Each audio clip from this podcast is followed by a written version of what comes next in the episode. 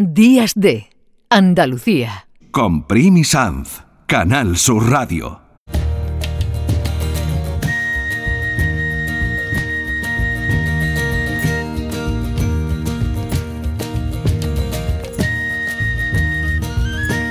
Hay muchas dudas sobre la inteligencia artificial, pero muy pocas sobre la tradición. Al fin y al cabo, apoyándose en la tradición y también en lo contemporáneo o en la evolución de esa tradición se mueve un artista andaluz que hace ya algunos años, era 2014, inició un viaje y yo he querido rescatar esta música porque es música de su tierra, de Huelva. Es, ese origen del viaje y, un recorrido que ha vuelto después a Huelva. Bueno, vamos a saludar a Raúl Rodríguez para hablar de ese viaje y para hablar de cómo ha cerrado una trilogía que tiene que ver mucho con la tradición y no sé si con la inteligencia artificial. Buenos días, Raúl. ¿Qué tal, Primi? Encantado de estar aquí contigo. Gracias por venir aquí a Canal Sur Radio para hablar de mm, de la tradición. Acabamos de oír hablar sobre la inteligencia artificial, un tiempo tan cambiante, a veces inquietante, pero tú piensas que realmente en la tradición está la clave de la evolución. Eso nos has contado a lo largo de todo de toda esta trilogía tan bonita que ha hecho donde se mezcla música y antropología. Sí, mi impresión es que la creación es la madre de la tradición, o sea, en la creatividad está la posibilidad de, de crear esas mm, maquinarias colectivas de sentido, que son innovaciones que se van incorporando. Y entonces eh, yo me gusta trabajar con este instrumento que inventé, con el tres flamenco, porque en realidad es un artificio inteligente que sí puede combatir a la inteligencia artificial, porque como es nuevo, es inédito, no tiene precedente y tampoco tiene la impresión o la necesidad o la intención de generar escuela, eh, no ha sucedido, es inédito y no se puede replicar lo que aún no, ha sucedido. Bueno, por si alguien no lo sabe todavía, Raúl Rodríguez ha inventado un instrumento que es el tres flamenco, que es la combinación del tres cubano con la guitarra flamenca. Solo existe una, está en este estudio, y, yo le preguntaba hace un momento a Raúl si la cuida como oro en paño, porque es la única que hay. Claro, desde luego, sí, sí, es la única que hay, es la única que tengo, no tengo sustituto. Y el otro día me preguntaba un amigo, dice, pero no tienes otro. Digo, ¿y vidas? ¿Cuántas tenemos? ¿No ves que tenemos unas nada más y lo que hay que hacer es, vivirla con alegría, con cuidadito y ya está, ¿no? Por cierto, que has dicho que los instrumentos crean un género musical. ¿Cómo va la creación de, ese género que puede dar lugar el tres flamenco? Bueno, en realidad es muy hermoso porque al trabajar desde un instrumento nuevo, como te decía, no tengo una escolástica previa ni, ni que respetar ni que destruir, ¿no? Ni que reinterpretar, de manera que eh, no sé qué música es. O sea, hay un momento precioso en el que no tiene nombre, que es un género que no existe, que va, el instrumento va por delante mía, digamos, de alguna forma. Hay una mezcla de muchos elementos, de los elementos que componen toda la tradición cubana, la tradición ibérica, la tradición africana también. Hay una música del Caribe afro-andaluz, pero hay una sensación de, no pertenencia a ninguna hermandad concreta, no está afiliado a ningún sindicato concreto de de defensa de derechos y de nada. entonces mm, va libre, va por delante. Yo me siento el instrumento y siento que el artista es él.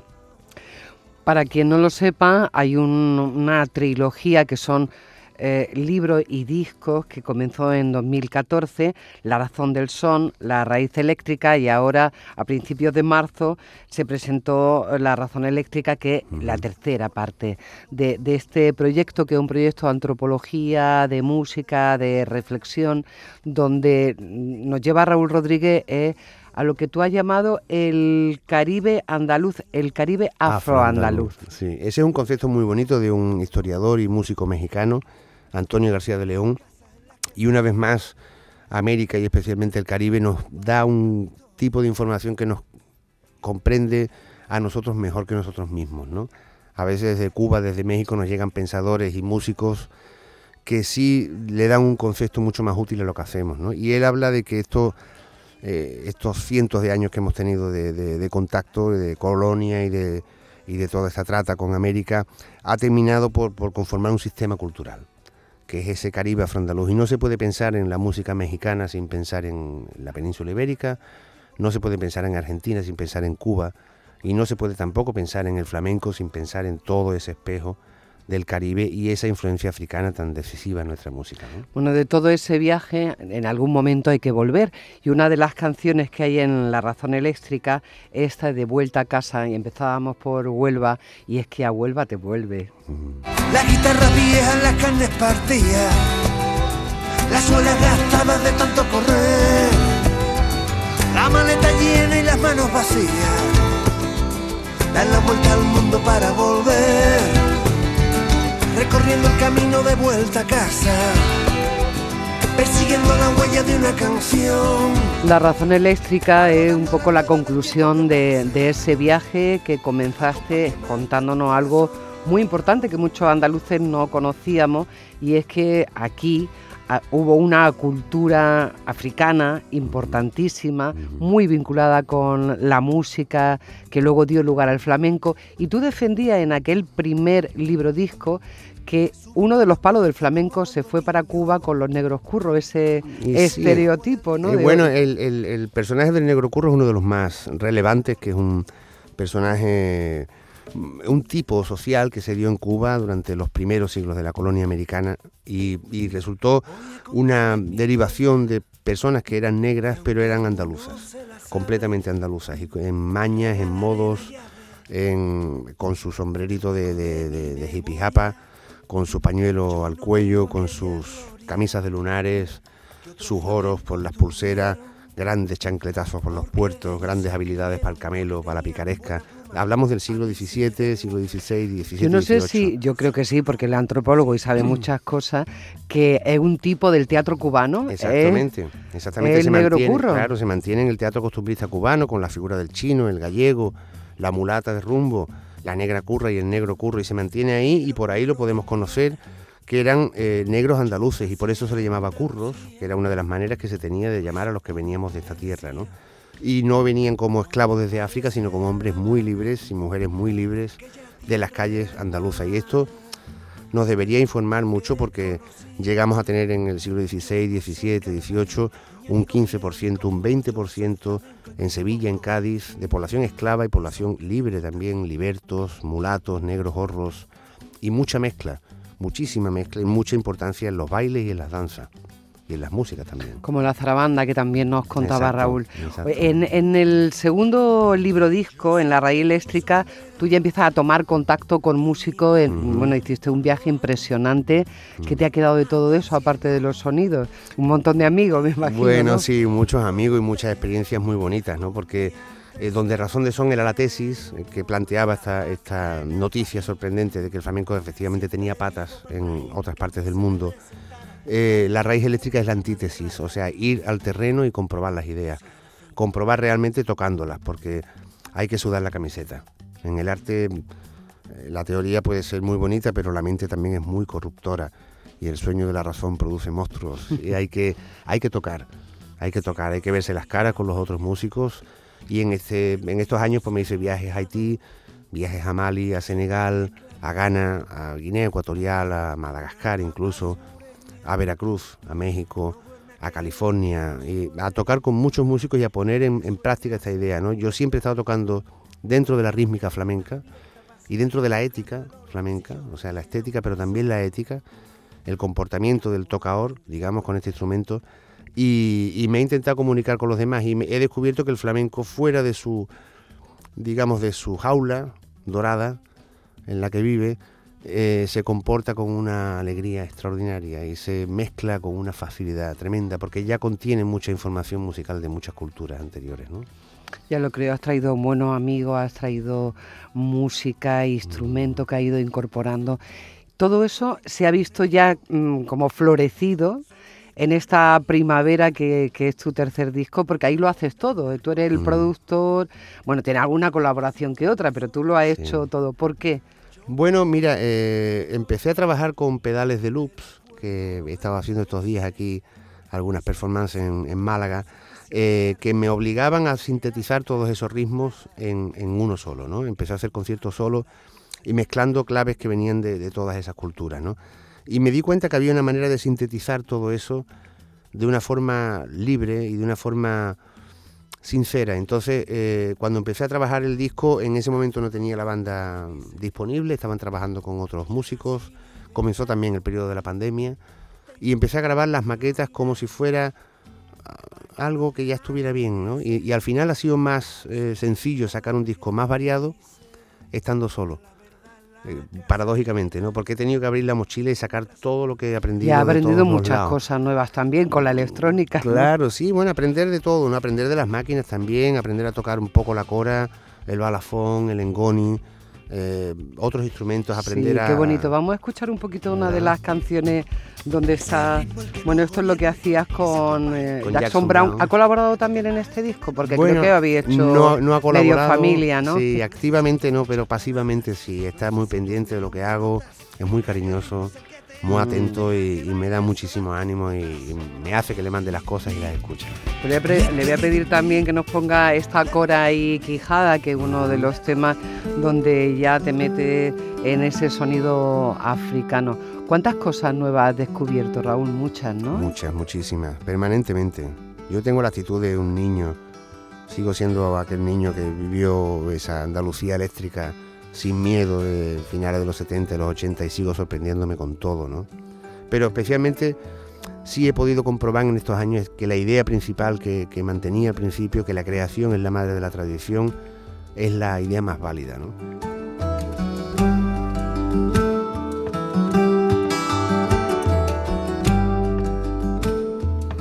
Desnudan los desvelos de la noche Tarda el sueño. Habrá habido mucha ya sesión, ¿no? De esto de vamos a juntarnos a tocar, porque tú has hablado en, en numerosas ocasiones que la música hay que aprenderla con los maestros, o sea, que, hay que ir a los sitios como tú fuiste a Morón en un momento determinado de tu vida, a aprender allí, esperando con mucha paciencia que alguien contara algo o tocara algo.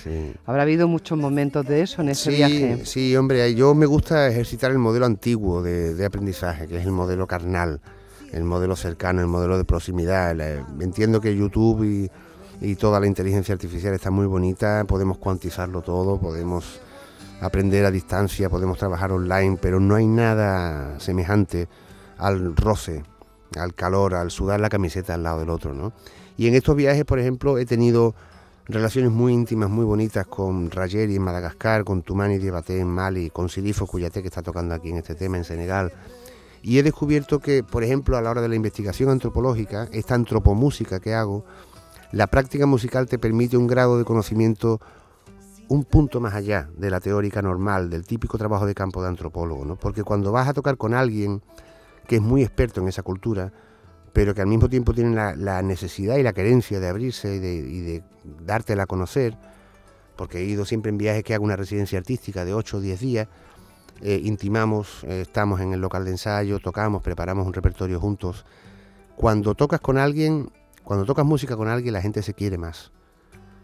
Eh, se abre de una manera especial y tú también te abres de una manera especial. Y si llegas a un grado de intimidad muy amoroso, muy, muy real, en la que lo sonoro es lo que sustituye a lo carnal, pero hay un, hay un enamoramiento real y hay una penetración en el alma del otro. Y llegas a conocer cosas de esa cultura que, que no hubieras conocido en a lo mejor varios años de trabajo de campo, no llegas a intimar con la sensibilidad de ese país y de esa cultura y hay una y tú también te dejas abrir y te dejas conocer y, traduces lo que lo que tienes dentro de ti, ¿no? Bueno, Raúl Rodríguez está en este sábado aquí con nosotros porque ha venido precisamente hablar de negritud y actuar dentro de la Bienal de Flamenco de Málaga. ¿Dónde te pueden sentir los andaluces con tu carnalidad y tu musicalidad próximamente? Bueno, pues estaremos en Trigueros, en un sitio que me encanta, en Harina de Otro Costal, el día 15 de julio. Y estamos ahora, ahora mismo, justo esta mañana, estoy aquí cerrando una posibilidad de estar en Sevilla el 7 de junio, que lo vamos a lanzar así, aunque no pase. ¿Pero va a presentar el, disco también en Sevilla dentro de poco o no? Bueno, ese es esa es la, cita que estamos preparando. No estoy mirando aquí el teléfono porque si me lo confirman o no. Pero bueno, si no lo confirman ya, lo, ya lo han propuesto esta mañana, ya nosotros lo estamos confirmando. Muy bien. Así que bueno, y haremos bastantes actuaciones. Estaré en Granada también el día 21 de junio, en la Corrala de Santiago.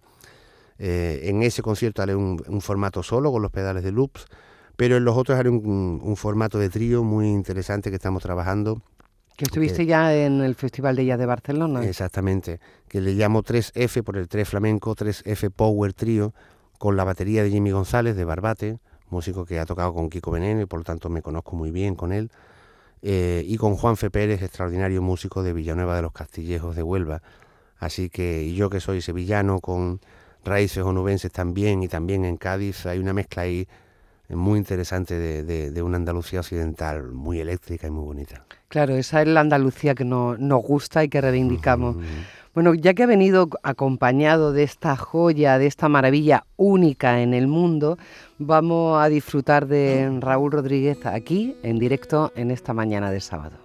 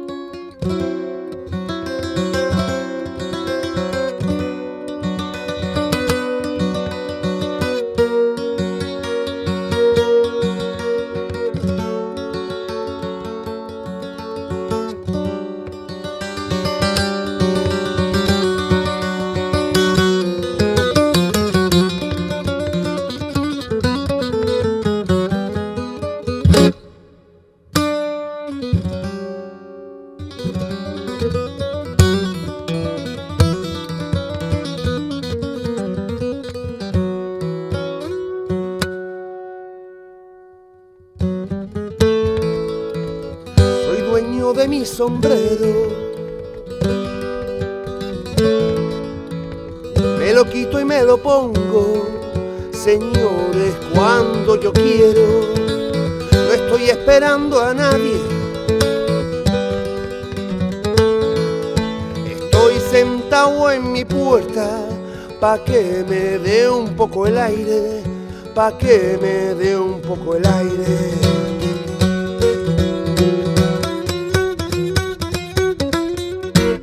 Bueno, ¿qué, puedo decir? Salvo gracias y que nos has dejado a todos aquí mm, fascinados con la facilidad que tiene para transmitir emociones, que al final y al cabo esa es la misión del arte.